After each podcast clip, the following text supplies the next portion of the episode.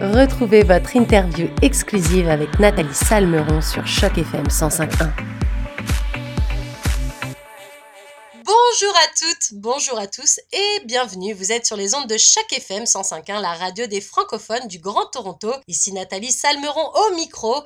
Et aujourd'hui, en ce mercredi 14 décembre, on va parler football puisque c'est dans quelques heures que sera donné le coup d'envoi du tant attendu match France-Maroc. Et oui, après des semaines de compétition, ce sont les deux dernières équipes francophones en lice dans cette Coupe du Monde 2022. Alors que les supporters des deux équipes espèrent forcément voir leurs joueurs se qualifier pour la grande finale et affronter l'équipe d'Argentine qui s'est qualifiée hier, d'autres ont actuellement le cœur qui balance entre leur pays de naissance et leur pays d'origine. C'est notamment le cas d'Eric Aziki, un Français d'origine marocaine, avec qui je suis en compagnie aujourd'hui. Bonjour Eric, comment vas-tu? Eh bien écoute, euh, bonjour, je vais très très bien et je suis très très heureux euh, d'être interviewé euh, concernant ce match France-Maroc, sachant que je suis bah, français d'origine marocaine. Voilà. Eh bien, moi, je suis très contente que tu aies pris de ton temps pour pouvoir donner ton témoignage vis-à-vis de cette situation historique. Alors forcément, ma première question va être simple. Comment tu te sens vis-à-vis de ce choc des titans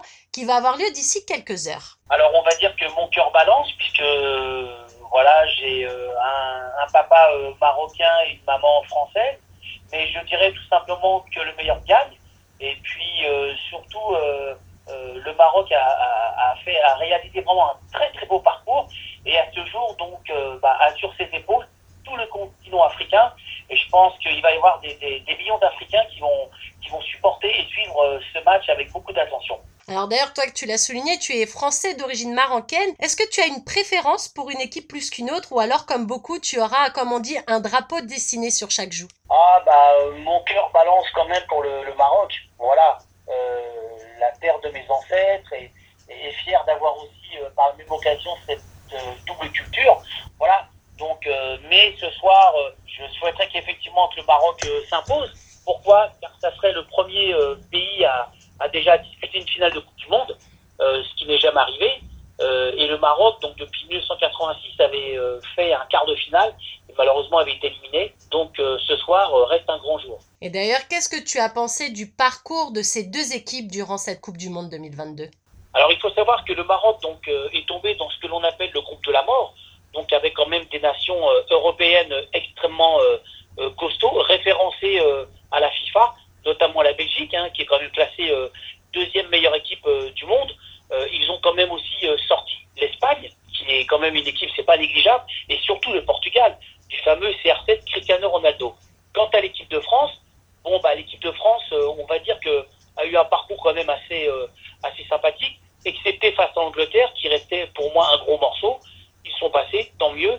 Donc ce soir, je pense que c'est le choc, même si c'est David contre Goliath. Et justement, alors Eric, si tu devais donner un pronostic pour cette rencontre qui s'annonce haut en couleur, qu'est-ce que ce serait? Ah bah pour moi, euh, je serais vraiment ravi que le Maroc s'impose un but à zéro. Mais sur le papier, on va dire que l'équipe de France est largement favorite. Pourquoi? Elle possède bah, le meilleur joueur du monde euh, dans son, dans son clan, en, l'occurrence de Kylian Mbappé, et puis surtout bon, trio d'attaque avec euh, Dembélé, euh, Giroud et Griezmann. Bon. Néanmoins, le Maroc possède aussi euh, de très très grands joueurs, hein, notamment Hakimi, donc, qui partage son club avec Kylian Mbappé, puisque les deux jouent au Paris Saint-Germain. Donc ce soir, ils seront frères ennemis. Mais je pense que malheureusement, je pense que l'équipe de France va quand même s'imposer. Voilà, après, maintenant, on verra bien.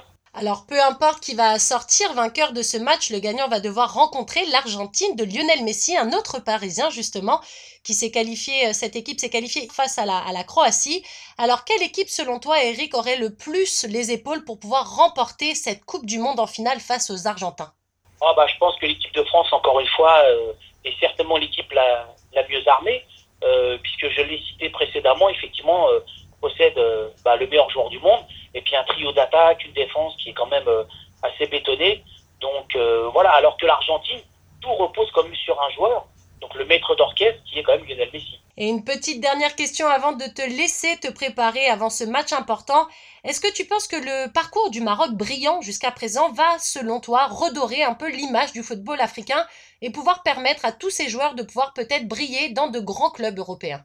Oh, tout à fait, bien sûr. Alors, il faut quand même pas oublier que dans l'équipe nationale du Maroc, il y a quand même trois ou quatre joueurs qui évoluent quand même dans des grands clubs, notamment au Betis de Séville, Hakimi, donc qui joue, qui joue au Paris Saint-Germain, le gardien de but Bono, donc qui joue à l'Atlético, donc ça reste comme une référence dans le football européen. Maintenant, le Maroc est à, on va dire, une marche de la finale. Je leur souhaite bonne chance et surtout bon courage. Voilà. Eh bien, les auditeurs de chaque FM 105.1 et moi-même te remercions pour ton témoignage, Eric. On l'aura donc bien compris, cette rencontre France-Maroc est donc très attendue par la communauté francophone, puisque je le rappelle, ce sont les deux dernières équipes en liste de cette Coupe du Monde 2022. On souhaite donc aux deux équipes une belle rencontre et rendez-vous pour la grande finale face à l'Argentine. Encore un grand merci, Eric, et à très bientôt sur les ondes de chaque FM 105.1. Merci infiniment. Au revoir.